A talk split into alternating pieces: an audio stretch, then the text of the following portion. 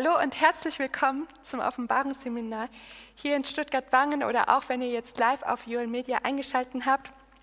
Wir sind in Offenbarung 2, Vers 5 angekommen. Und das ist ein Vers, den darf man nicht nur lesen, den darf man auch studieren. Wir sind Gott sehr dankbar, dass er uns jetzt die Zeit und die Aufmerksamkeit schenkt, das zu tun. Und deshalb wollen wir vorher noch gemeinsam beten.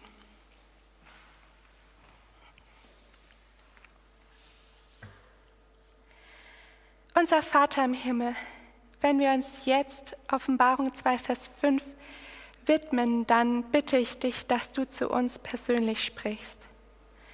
Vater, du bist jemand, der uns warnt, bevor wir in Gefahr kommen. Du bist auch derjenige, der uns selbst den Schutz gibt. Herr, alles, was wir brauchen, können wir von dir bekommen und deswegen wollen wir jetzt zu dir kommen.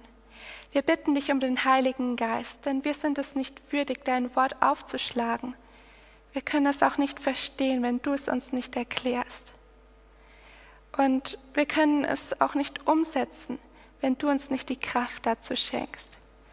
Aber Herr, ich danke dir für deine Gegenwart und deine Gnade, die auch immer noch währt. Danke, dass wir jetzt mit dir gemeinsam dieses Studium angehen können. Amen. Schlagt auf, Offenbarung 2, Vers 5. Es ist Wahnsinn, wie schnell doch die Zeit vorbeigeht und wie viel wir jetzt auch schon angeschaut haben. Offenbarung 2 und dort Vers 5.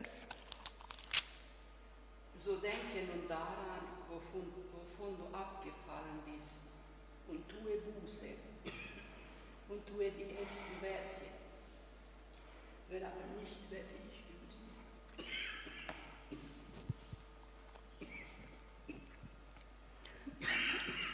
Bedenke nun, wovon du gefallen bist, und tue Buße und tue die ersten Werke. Sonst komme ich rasch über dich und werde deinen Leuchter von seiner Stelle wegstoßen, wenn du nicht Buße tust. Dankeschön. Das ist ein Vers, ich weiß nicht, wie es euch dabei geht, wenn ihr diesen Vers lest. Der, der ist sehr rührend, der ist auch sehr, einerseits ähm, finden wir hier Gottes Gnade, die, die ähm, zu uns spricht. Andererseits ist es doch so, dass es heißt, sonst komme ich rasch über dich und werde deinen Leuchter von seiner Stelle wegstoßen. Und das ist furchtbar, wenn man sich das vorstellen muss. Mir sind Tränen gekommen, als ich den vor einiger Zeit ähm, wirklich mal so bewusst gelesen habe, tue Buße. Das ist Wort, ähm, das hier für Bedenke gleich ganz am Anfang des Verses steht, ähm, ist auch zu übersetzen mit an etwas denken, sich ins Gedächtnis rufen, sich erinnern. Und wo in der Bibel kommt euch das bekannt vor, dass Gott oder Jesus schon einmal sagt, erinnere dich oder denk dran? Beim Sabbat? Genau, das ist mir auch gleich eingefallen. In, wo finden wir das? Genau, 2. Mose 20, dort Vers 8. Ganz genau. Das ist das eine. Und wofür ist denn der Sabbat ein Zeichen?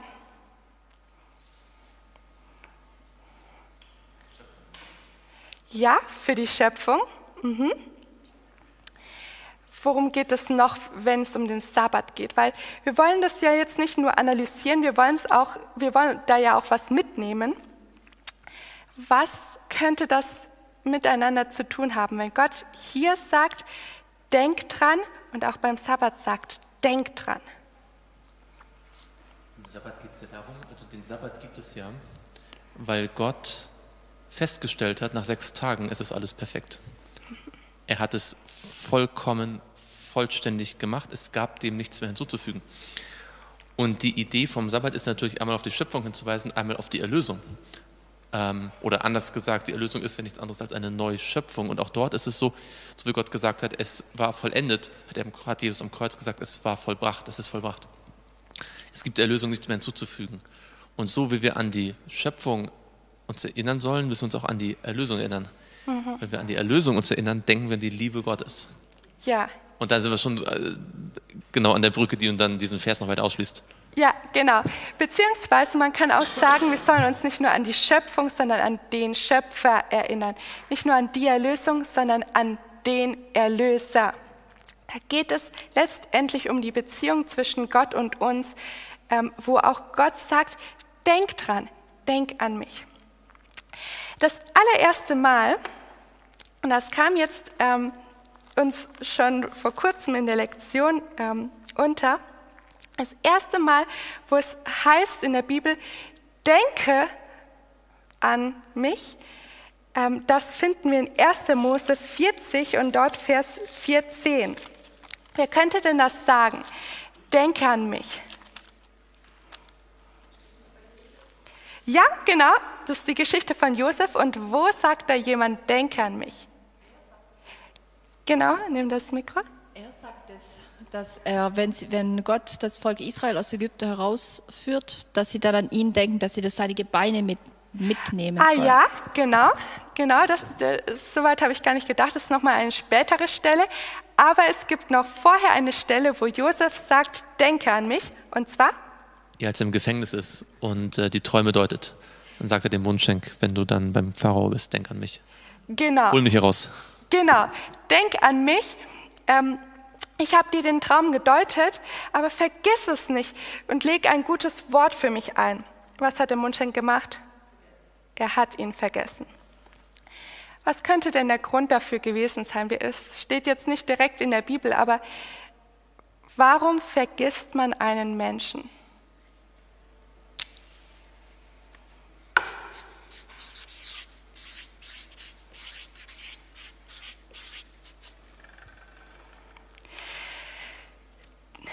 Ich stelle mir das so vor, der Mundschenk ist da rausgekommen und er hat sich gefreut und es war so viel um ihn herum, dass er über dies hinaus Josef vergessen hat.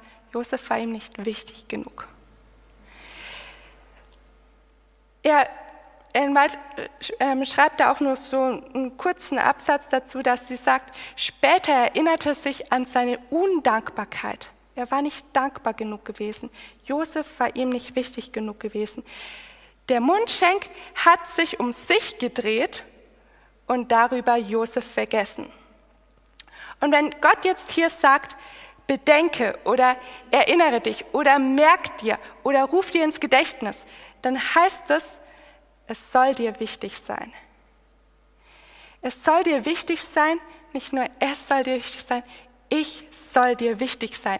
Denn wir hatten ja auch gesagt, bei, dem, bei der ersten Liebe geht es ja um Gottes Liebe zu uns, es geht um Gott selbst. Ellen White schreibt, äh, als sie die ähm, Veränderung von der Gemeinde Ephesus ähm, beschreibt, da sagt sie, diese Veränderung wird als geistlicher Fall dargestellt. So gedenke nun, wovon, woher, wovon du gefallen bist, und tue Buße und tue die ersten Werke, wie es in den vorhergehenden Versen heißt. Also wenn wir uns jetzt auch Vers 5 anschauen, dürfen wir nicht Vers 1, 2, 3 und 4 vergessen. Die Gläubigen haben ihren geistlichen Fall nicht gespürt. Sie wussten nicht, dass eine Veränderung in ihrem Herzen stattgefunden hatte und dass sie Buße tun mussten, weil sie ihre ersten Werke nicht mehr taten. Aber Gott in seiner Barmherzigkeit rief zur Umkehr auf. Zur Rückkehr zu ihrer ersten Liebe und zu den Werken, die immer das Ergebnis wahrer und Christus ähnlicher Liebe sind. Der Verlust der ersten Liebe wird als moralischer Fall bezeichnet. Der Verlust dieser Liebe wird als etwas dargestellt, das sich auf das gesamte religiöse Leben auswirkt. Also wir sehen, es geht hier wirklich um etwas Wichtiges, nichts Triviales, nichts Nebensächliches. Gott sagt, bedenke, wie es früher war und wie es jetzt ist. Ja. Das zeigt ja letztendlich auch, ähm, wie wichtig es ist, dass man trotz oder bei aller theologischen Richtigkeit und aller missionarischen Aktivität, die sie ja weiterhin gehabt haben, auch die Liebe zentral hat. Das schleicht sich manchmal ein, dass man denkt, naja, aber ich habe theologisch recht und ich bin eifrig und ob ich jetzt liebevoll handle oder nicht, ob ich jetzt ähm, äh, wirklich mit Taktgefühl dem anderen gegenüber trete oder nicht, ist vielleicht zweitrangig. Aber das ist aus Gottes Sicht überhaupt nicht zweitrangig. Ja, diese erste, die, die echte himmlische Liebe macht überhaupt erst theologische Richtigkeit und missionarischen Eifer wertvoll. Ja, genau. Es braucht beides zusammen. Und schlag mal mit mir auf Offenbarung 3, Vers 3. Das ist ein Vers, da werden wir, äh, so Gott es zulässt, auch noch hinkommen. Aber da heißt es auch schon, ähm, dass man Buße tun soll. Offenbarung 3, Vers 3. Wer den hat, darf gerne mal lesen.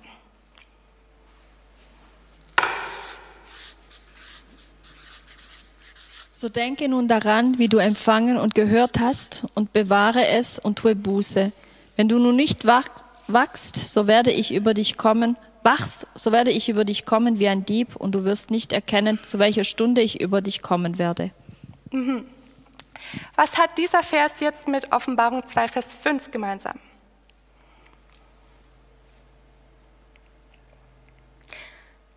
Nun ja, es liegt auf der Hand. Es heißt, denke an das, was du empfangen gehört hast und bewahre es und tue Buße.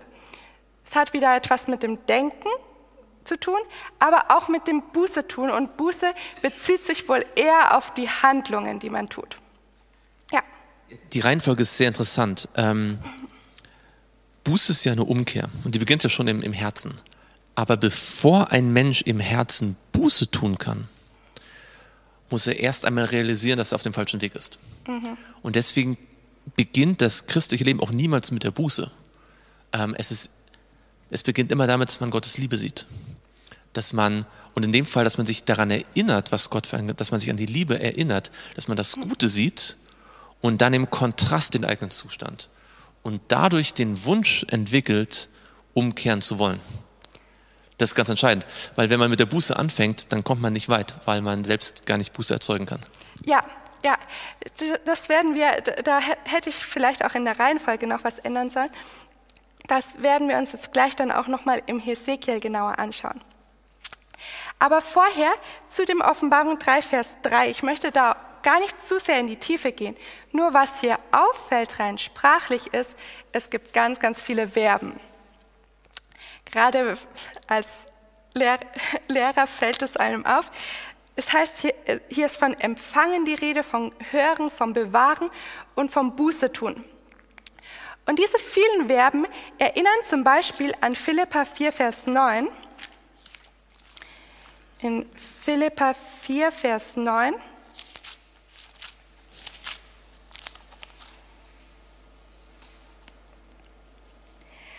wo es auch von dem Empfangen und Hören die Rede ist, was ihr auch gelernt und empfangen und gehört und an mir gesehen habt, das tut. Und der Gott des Friedens wird mit euch sein. Oder ähnlich ist es auch in 1. Thessalonicher 2, Vers 13. Schlagen wir auch schnell auf. In 1. Thessalonicher 2, Vers 13, wo Ah. Nee, das war das falsche. 2. Timotheus 2, Vers 22.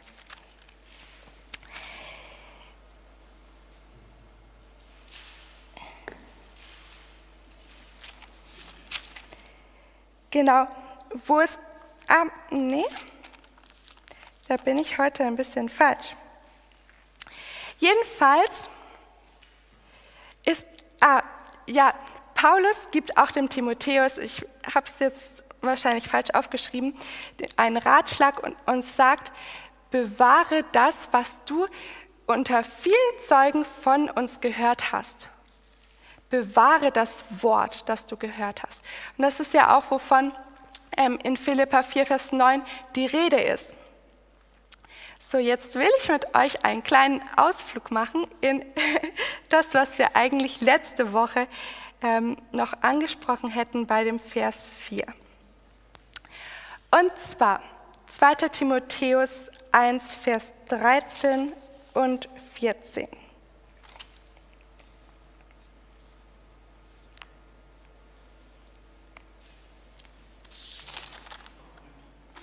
2. Timotheus 1, Vers 13 und 14.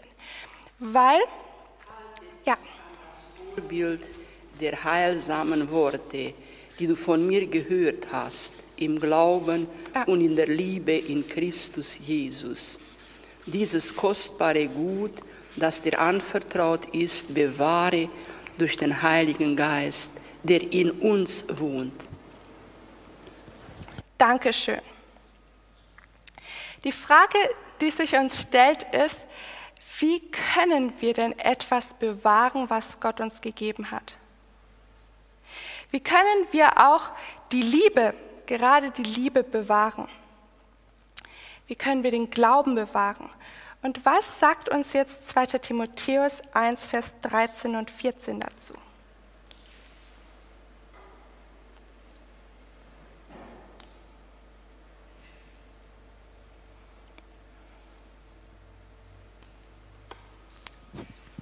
Durch den Heiligen Geist. Genau, durch den Heiligen Geist. Da sind wir da, wo du vorhin auch gesagt hast, selbst wenn wir Buße tun wollen, aber auch bevor es überhaupt dazu kommt, dass wir Buße tun müssen, brauchen wir den Heiligen Geist. Es ist niemals unser eigenes Werk, wenn, wenn etwas gut läuft in unserem Leben. Niemals. Es ist immer Gott, der das Gute in und durch uns bewirkt.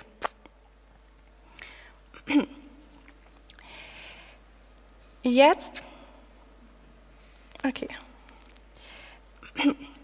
Jetzt widmen wir uns dem Hesekiel 16.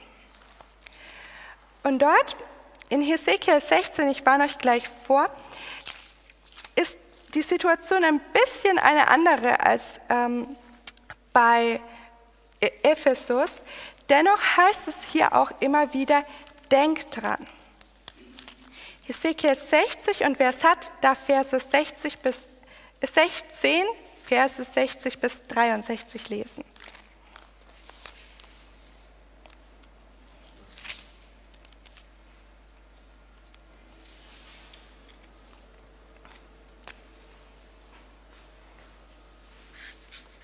bis 63, ja? Hesekiel 16, Verse 60 bis 63, ja. Aber ich will an meinen Bund gedenken, den ich mit dir geschlossen habe in den Tagen deiner Jugend. Und ich will einen ewigen Bund mit dir aufrichten. Dann wirst du an deine Wege gedenken und dich schämen, wenn du deine ältere, älteren und jüngeren Schwestern zu dir nehmen wirst, die ich dir zu Töchtern geben will, obgleich nicht aufgrund deines Bundes. Aber ich will meinen Bund mit dir aufrichten, und du sollst erkennen, dass ich der Herr bin, damit du daran denkst und dich schämst und vor Scham den Mund nicht auftust, wenn ich dir alles vergebe, was du getan hast, spricht Gott der Herr. Dankeschön. Was, was muss jetzt hier passieren, dass sich Israel an seine alten Wege erinnert?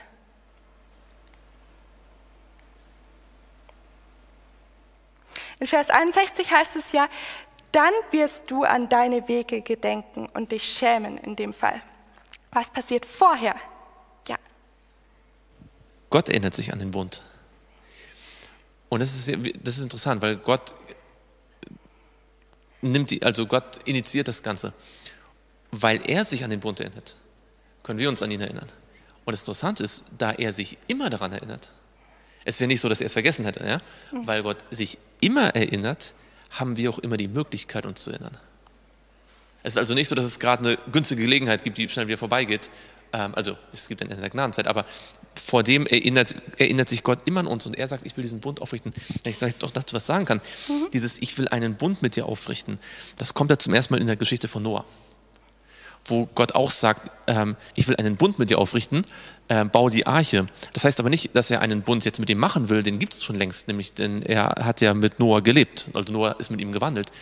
Und dann heißt es aber, ich will den Bund mit dir aufrichten, ich will ihn quasi beständig machen.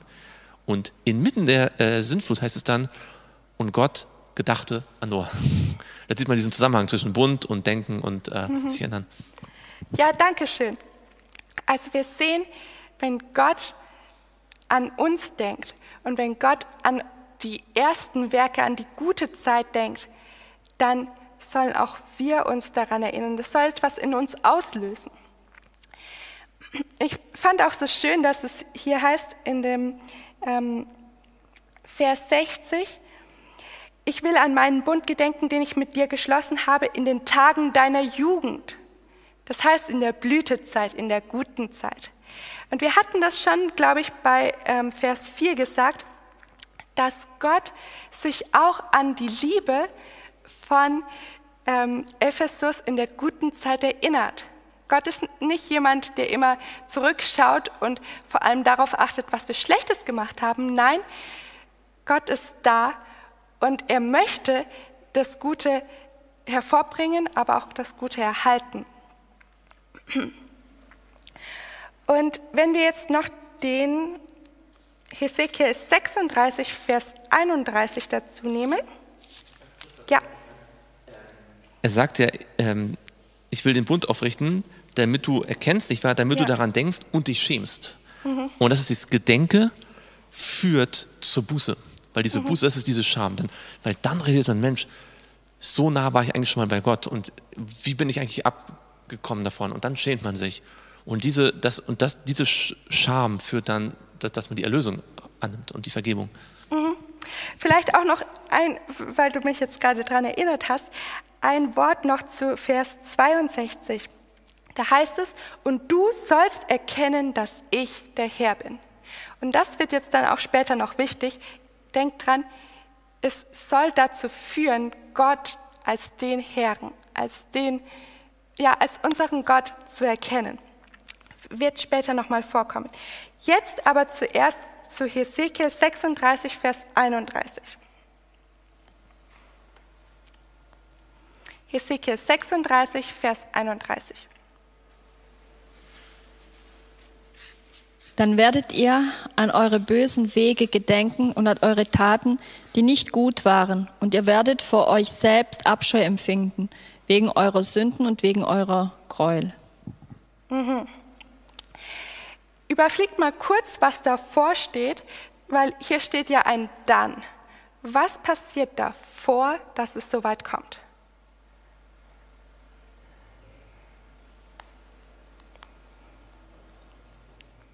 Vielleicht kennt ihr aber auch einfach den Hesekiel 36 schon ganz gut, weil hier gibt es sehr berühmte Verse. Wenn ihr jetzt mal Vers 26 anschaut zum Beispiel, Vers 27, was passiert hier? Gott wendet das Schicksal von seinem Volk ab, also wieder zum Guten, zum Segen. Sie kehren um, beziehungsweise er will ihnen ein reines Herz geben. Er will sie zur Umkehr. Also er macht die Initiative, um das wieder gut zu machen. Genau. Er schenkt dann auch den Segen in Vers 30 lesen wir das, aber es fängt damit an, dass Gott ein neues Herz gibt, einen neuen Geist. Er gibt ihnen seinen Geist. Und das Schöne ist auch noch, ähm, in Vers 27 heißt es, ja, ich will meinen Geist in euer Inneres legen. Wir hatten jetzt auch schon gesagt, wir brauchen den Heiligen Geist dringend. Und werde bewirken, dass ihr in meinen Satzungen wandelt und meine Rechtsbestimmungen befolgt und tut. Wer bewirkt es? Gott selbst bewirkt es durch seinen Heiligen Geist. Und dann, dann werdet ihr an eure bösen Wege gedenken. Also das ist hier eben ähm, andersrum. In Offenbarung 2 sollen sie an das Gute von früher denken. Und hier heißt es, dann werdet ihr an eure bösen Wege ge- gedenken und an die schlechten Taten und werdet davor Abscheu empfinden. Aber was kann diese Abscheu wieder bewirken? Du hast es gesagt. Weil man wird das Böse oder das, was man gemacht hat, ähm, hassen. Ja. Man wird es meiden, nicht Ja. mehr machen. Ja, genau. Das ist auch wieder, was dann Gott tut. Und es mag sein, das ist vorhin schon sehr schön ausgedrückt, es mag sein, dass heute irgendetwas zwischen Gott und mir steht, zwischen Gott und dir steht, Es mag sein, dass du merkst, ah, da ist etwas, was ich eigentlich aus dem Weg räumen sollte. Und dann darfst du wissen, Gott hat schon die ersten großen Schritte gemacht, dass das wirklich passieren kann. Es ist nicht so, dass Gott hier uns etwas aufträgt und selbst nur da sitzt und, und mal schaut, ob das dann auch wirklich was wird mit der Buße. Nein, Gott hat schon diesen großen Teil getan und jetzt kannst du auch auf ihn zugehen. In Hesekiel, wenn wir schon im Hesekiel sind, das ist ein wunderbares Buch. Hesekiel 20, Vers 43 noch.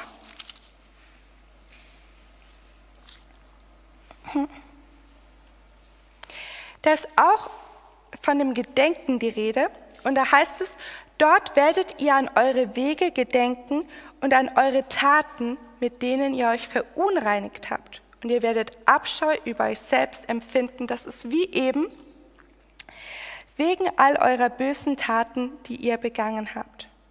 Und was kommt dann? Vers 44. Ihr werdet Abscheu empfinden. Das führt wohl zu. Dass ich der Herr bin, Ja, der so an euch handle zur Ehre meines Namens und nicht nach euren bösen Wegen und verderblichen Taten. ja. Also es lohnt sich wirklich, di- dieses Buch nochmal im Gesamten auch ähm, anzugehen. Aber hier heißt es, dann, wenn ihr erkennt, wie sündig, wie schlecht ihr seid, dann werdet ihr auch erkennen dürfen, dass ich Gott bin. Dann dürft ihr mich besser kennenlernen. Dann dürft ihr diese Erlösungskraft, die ich habe, euch von euren Sünden zu befreien, wirklich mal spüren. Wir wollen noch 2. Petrus 1, Vers 12 bis 16 eingehen. Auch wieder ein längerer Abschnitt. 2. Petrus 1,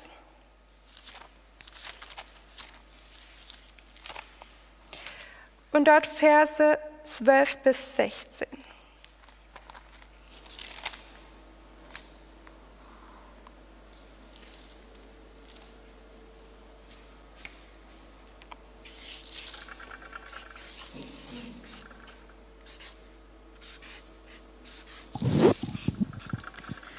Darum will ich es nicht versäumen, euch stets an diese Dinge zu erinnern, obwohl ihr sie kennt und in der bei euch vorhandenen Wahrheit fest gegründet seid. Ich habe es aber für richtig, ich halte es aber für richtig, solange ich in diesem Leibeszelt bin, euch aufzuwecken, indem ich euch erinnere, da ich weiß, dass ich mein Zelt bald ablegen würde, werde, so wie es mir auch unser Herr Jesus Christus eröffnet hat. Ich will aber dafür Sorge tragen, dass ihr euch auch nach meinem Abschied jederzeit diese Dinge in Erinnerung rufen könnt. Okay, mal bis dahin. Dankeschön, das reicht schon bis Vers 15. Hier redet jetzt der Petrus und er redet auch von dem Erinnern. Aber was ist denn seine Intention jetzt dahinter, dass er schreibt, ähm, ich will es nicht versäumen, euch stets an diese Dinge zu erinnern, obwohl ihr sie kennt. Warum macht er das? Ja? Okay, dass wir schnell vergesslich sind? Okay, ja, das ist ein Argument.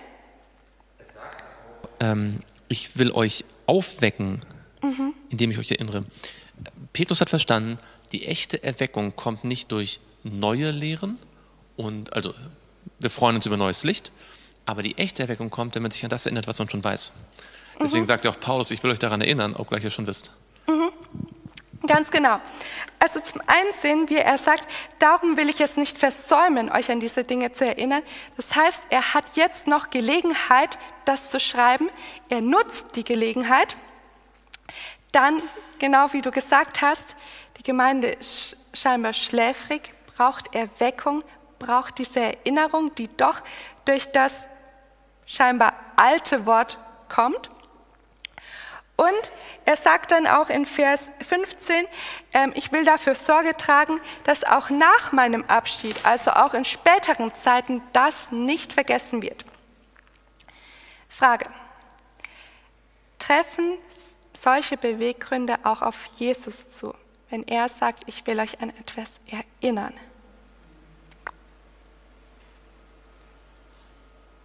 Wir haben gesagt, erstens, er nutzt die Gelegenheit, zweitens, die Gemeinde braucht Erweckung, drittens, es soll später nicht vergessen werden in der Zukunft.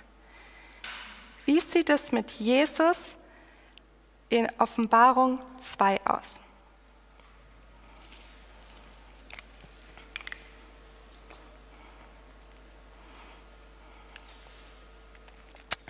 Gab es auch eine Gelegenheit für Jesus, die zu nutzen war? Petrus besucht, äh, Petrus, Quatsch, Johannes besucht auf Patmos. Mhm. Und die Gemeinde brauchte dringend Erweckung. Genau. Ja.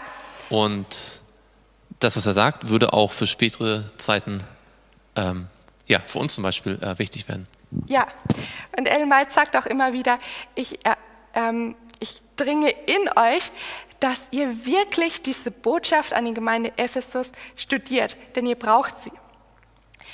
Jesus hatte, hatte nicht immer die Gelegenheit, sage ich jetzt mal, dass er so ähm, frei mit uns Menschen kommunizieren konnte. Also nutzte die Gelegenheit auf Patmos. Die Gemeinde war müde geworden, trotz vieler Aktivitäten und brauchte Erweckung. Und wir sollen es nicht vergessen, auch für uns ist das hier wichtig. Mm, ah, genau.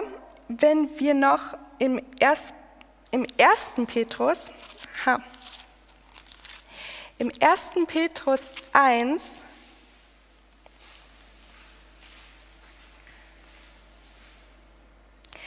und dort, ja, in 1. Petrus 1 und dort Verse, ab Vers 6. 1. Petrus 1 ab Vers 6, da heißt es, dann werdet ihr jubeln die jetzt eine kurze Zeit, wenn es sein muss, traurig seid in mancherlei Anfechtungen. Ein Vers, den wir schon öfters gelesen haben, damit die Bewährung eures Glaubens, der viel kostbarer ist als das vergängliche Gold, das doch durchs Feuer erprobt wird, Lob, Ehre und Herrlichkeit zur Folge habe bei der Offenbarung Jesu Christi. Mm. Bin, ah, nee, das ist es muss dann doch ein. Ja, da, da habe ich mich auch wieder vertan. Also es, es gibt einen Vers, wo Petrus sagt, es am Ende steht die, ähm, die Liebe, die ihr bewahren sollt. Hm. Zweit. Ach, was? Ja, ja, genau, 2. Petrus ist es. Da habe ich hier wieder einen Fehler gemacht. Im 2. Petrus 1. Schaut mal mit mir in 2. Petrus 1 und dort ab Vers 5. Das fängt so zwischendrin an, macht nichts. So setzt eben deshalb allen Eifer daran und reicht in eurem Glauben die Tugend dar, in der Tugend aber die Erkenntnis, in der Erkenntnis aber die Selbstbeherrschung. Und dann geht es so weiter. Was steht am Ende? Die Liebe. Die Liebe steht am Ende. Was soll nicht vergessen werden? Ja, und dass wir Gottes Liebe brauchen. Das ist, ja. Das ist vielleicht interessant in 2. Petrus 1, Vers 9. Wem dagegen diese Dinge fehlen, wer also seine mhm. Liebe verlassen hat, der ist blind und kurzsichtig und hat die Reinigung von seinen früheren Sünden vergessen. Mhm. Und er muss sich erinnern. Mhm. Und dadurch kommt er wieder zur Liebe. Ja, genau. Genau. Die Reinigung von den früheren Sünden. Das ist auch wieder die Buße, die gebraucht wird. Okay, wir wollen uns heute noch, also wir werden heute nicht ganz mit dem ähm, Vers 5 in Offenbarung 2 durchkommen, das kann ich jetzt schon garantieren. Aber wir wollen uns noch kurz anschauen, was heißt, du bist gefallen. Das ist ja, wenn wir nochmal zur Offenbarung 2, Vers 5 zurückgehen, dann heißt es ja, tue Buße, äh, bedenke nun, wovon du gefallen bist. Das ist auch ein Ausdruck, der uns bekannt vorkommen könnte. Wo heißt es denn in der Bibel schon einmal, jemand ist gefallen?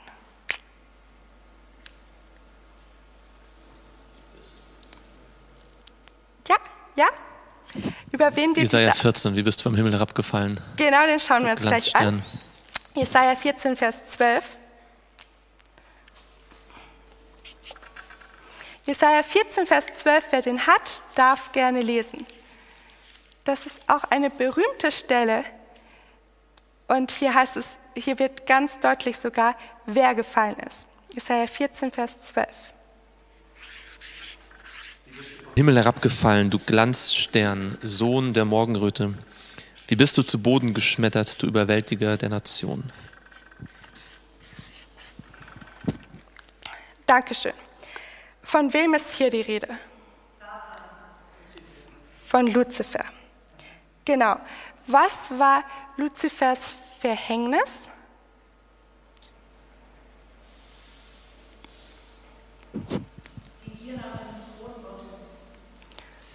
Er hat seine erste Liebe vergessen. Er war ja, er war ja schirmender Cherub, er war der, ähm, er war, er war der, der, eigentlich der beste Freund Gottes, wenn man so will. Ja? Er war näher wie kaum ein anderer, hat ihn besser verstanden wie, wie niemand sonst. Ähm, und das hat er vergessen. Er hat vergessen, wie sehr Gott ihn liebt und hat, und das ist genau das, was, was man ja gesagt hat, ähm, hat dadurch den Wunsch bekommen, selbst sich zu erhöhen, weil er nicht mehr geglaubt hat, dass Gott das Beste für ihn will. Und seien wir doch mal ehrlich, wer hatte denn so ziemlich die höchste Position im Himmel, die man haben konnte? Also nicht die allerhöchste, die gehört nur Gott, das, das steht fest, aber so nah an Gott dran war wohl keiner wie Luzifer. Und ich habe das gelesen in dem ähm, Offenbarung 2, Vers 5, da übersetzen es manche Bibeln auch mit, bedenke, wie weit du gefallen bist. Das heißt, hier gibt es einen großen Unterschied zwischen dem Level, auf dem die Gemeinde früher war und dort, wo sie jetzt ist. Und auch das erinnert doch sehr stark an Luzifer, der so hoch oben im Himmel war. Also er hatte so eine hohe Position, so nah am Thron Gottes. Und wie weit ist er gefallen? Ja. Interessant ist auch, dass Gottes Methode, ihn davor zu bewahren, ganz ähnlich ist, wie er sie in Ephesus anwendet. Denn als das losging äh, mit Luzifers Gedanken und seiner, seinem, seiner Selbstsucht, da hat ja Gott ähm, dieses Treffen arrangiert, wo alle Engel, alle zusammenkamen und Jesus auf dem Thron saß und alle gesungen haben und ihn angebetet haben.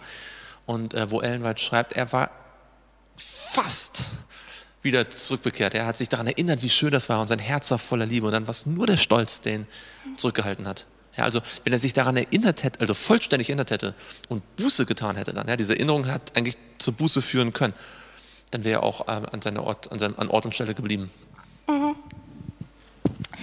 Ja, also er war schon ganz oben und doch hatte er das Gefühl, er muss noch höher hinaus. Er wollte sich selbst erhöhen. Und das stellt mir persönlich auch die Frage, wie geht es mir? Wo bin ich vielleicht gerade in meinem Leben angekommen? Möchte ich noch höher hinaus? Es ist gut, dass wir Ambitionen haben. Gott hat uns das auch ähm, so in unserer Natur mitgegeben. Aber manchmal fühlen wir uns doch zu etwas noch Höherem berufen und sehen gar nicht, wo Gott uns jetzt schon hingesetzt hat. Vielleicht wollen wir irgendeinen hohen Titel haben, vielleicht wollen wir noch einen besseren Arbeitsplatz, vielleicht wollen wir noch mehr Geld haben, vielleicht wollen wir noch mehr Freunde haben. Und dabei sehen wir nicht, wie reich Gott uns jetzt schon gesegnet hat, da wo wir sind. Vielleicht denken wir auch, ich muss irgendwie einen einflussreichen Posten haben und dann kann ich Mission machen. Und wir sehen nicht, dass Gott uns jetzt schon auf einen, auf einen hervorragenden Platz gesetzt hat, dass wir in unserer Familie, in unserem Freundeskreis, an unserem jetzigen Arbeitsplatz, in unserer jetzigen Gemeinde Mission machen können. Und vielleicht ist gerade die Gemeinde, in der du gerade bist, wo du denkst, ha, ich hätte doch was Besseres verdient, in Anführungsstrichen, die Herde, von der es in der Bibel heißt, Gott hat, der Hirte hat sein Leben für sie gegeben. Wo denken wir manchmal hin? Ich habe jetzt ähm, ganz, vor, vor ganz kurzem habe ich eine Predigt gehört und da habe ich gedacht, ja, er spricht mir aus dem Herzen. Ähm, da hat ein, äh, der Prediger gesagt, er hat beobachtet, dass sehr viele aufs Land ziehen und das ist auch gut so, ich sage gar nichts dagegen. Aber er hat sich entschieden, mit seiner Frau in die Stadt zu ziehen, weil dort das Missionsfeld auf sie gewartet hat, zumindest für eine Zeit.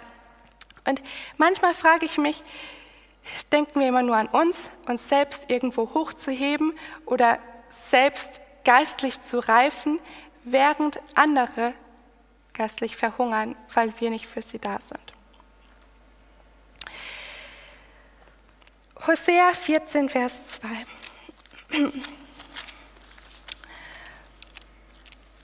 Hosea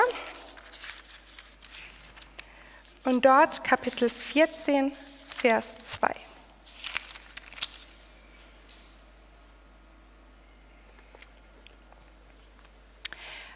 Wenn wir das lesen, stellen wir uns die Frage, wodurch ist Israel, wie es hier beschrieben wird, gefallen?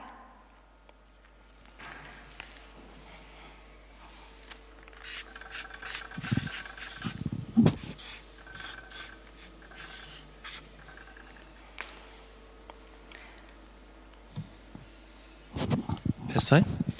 Mhm. Kehre um, o Israel, zu dem Herrn, deinem Gott, denn du bist zu Fall gekommen durch deine eigene Schuld.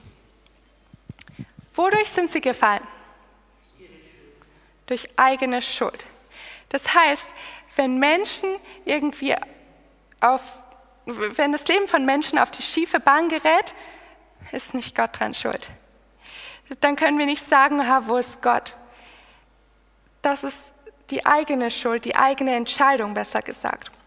Und was ist die Lösung? Wenn wir uns Hosea 14 und dort Vers 3 anschauen, dann heißt es, nehmt Worte mit euch und kehrt zum Herrn. Sprecht, vergib alle Schuld und nehmt es gut auf, dass wir das Opfer unserer Lippen bringen, das wir schuldig sind. Wie würdet ihr es mit eigenen Worten beschreiben? Was ist die Lösung?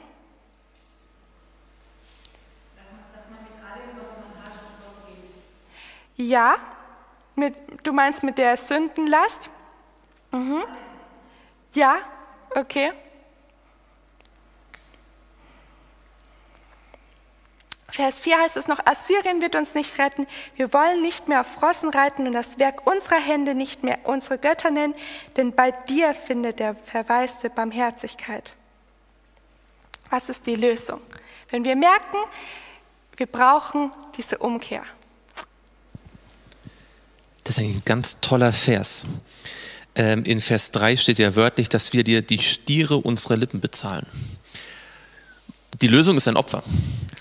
Aber die Lösung ist eigentlich nicht das Stieropfer oder das Ziegenopfer oder das äh, Widderopfer, das man jetzt bringt.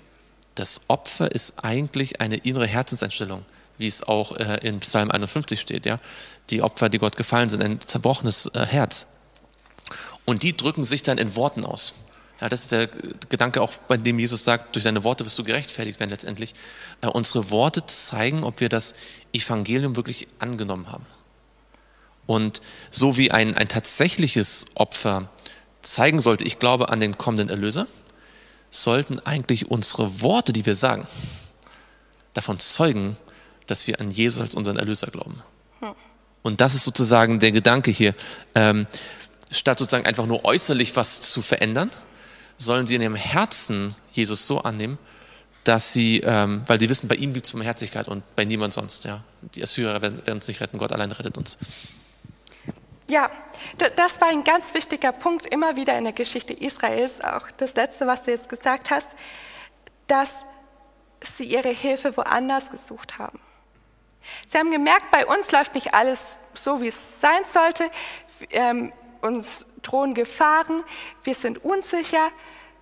Und wo haben sie sich hingewendet? Zu Ägypten, zu Assyrien, zu allen möglichen Völkern. Dabei hat Gott immer wieder gesagt, hier bin ich, ich bin euer Retter, ich bin euer Helfer, kommt zu mir. Und in Vers 3, also ich würde das so beschreiben, er sagt, nehmt Worte mit euch und kehrt zum Herrn, sprecht, vergib alle Schuld. Sie bitten Jesus um Vergebung. Das ist ein Schritt zur Buße, den jeder, wirklich jeder von uns tun kann. Das muss nicht irgendwo groß vor der Versammlung sein, aber wir können nach Hause gehen, wenn wir merken, ich habe in der Bibel gelesen, Gottes Wort hat mich angesprochen und ich merke, ich muss etwas mit Gott bereinigen, dann können wir zu ihm gehen, die Tür hinter uns zumachen und sagen, Herr, vergib alle Schuld. Sieh, dass ich schuldig bin, aber lass mich von deiner Vergebung und von deiner Gerechtigkeit ähm, empfangen. Wir, zum Schluss wollen wir noch Judas 1 oder Judas hat keine richtigen Kapitel, aber Judas und dort Vers 24 und 25, weil da viel Ermutigung drin steckt, aufschlagen. Und wer den hat, darf den mal lesen.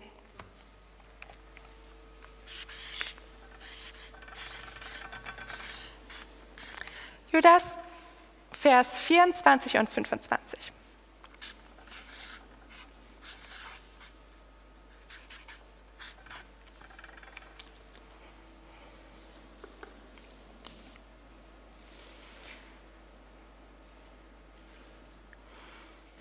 Dem aber, der mächtig genug ist, euch ohne Straucheln zu bewahren und euch unsträflich mit Freuden vor das Angesicht seiner Herrlichkeit zu stellen – dem allein weisen Gott, unserem Retter, gebührt Herrlichkeit und Majestät, Macht und Herrschaft jetzt und in alle Ewigkeit. Amen. Ja, die Herrlichkeit, die Ehre gebührt Gott, denn er ist der Grund, warum wir zum einen Buße tun können, warum wir aber auch auf diesem Weg bleiben dürfen. In dem ähm, Psalm 56 heißt es auch noch, ähm, Gott, äh, Gott ist derjenige, der meine Füße vor dem Straucheln bewahrt, dass ich im Licht der Lebenden ähm, wandeln kann. Also es gibt Hoffnung. Es gibt Hoffnung für Ephesus, es gibt Hoffnung für dich und mich, egal wie groß unsere Sünde jetzt noch sein mag. Und bevor wir dann nächste Woche, oh, es kommt noch einiges auf uns zu in dem Vers, bevor wir da weitermachen, lasst uns hier einen Punkt setzen und Gott die Ehre bringen, die ihm gebührt. Wir wollen beten.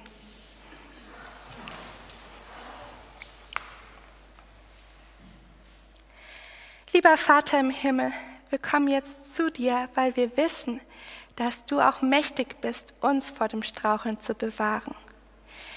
Herr, ich danke dir für dein Wort, denn es rüttelt auch uns wach und es zeigt uns auch so oft auf, wie wir sind, wie, wie viel Sünde da in unserem Herzen ist und wie sehr wir dich brauchen, denn du willst diese Sünde ausräumen.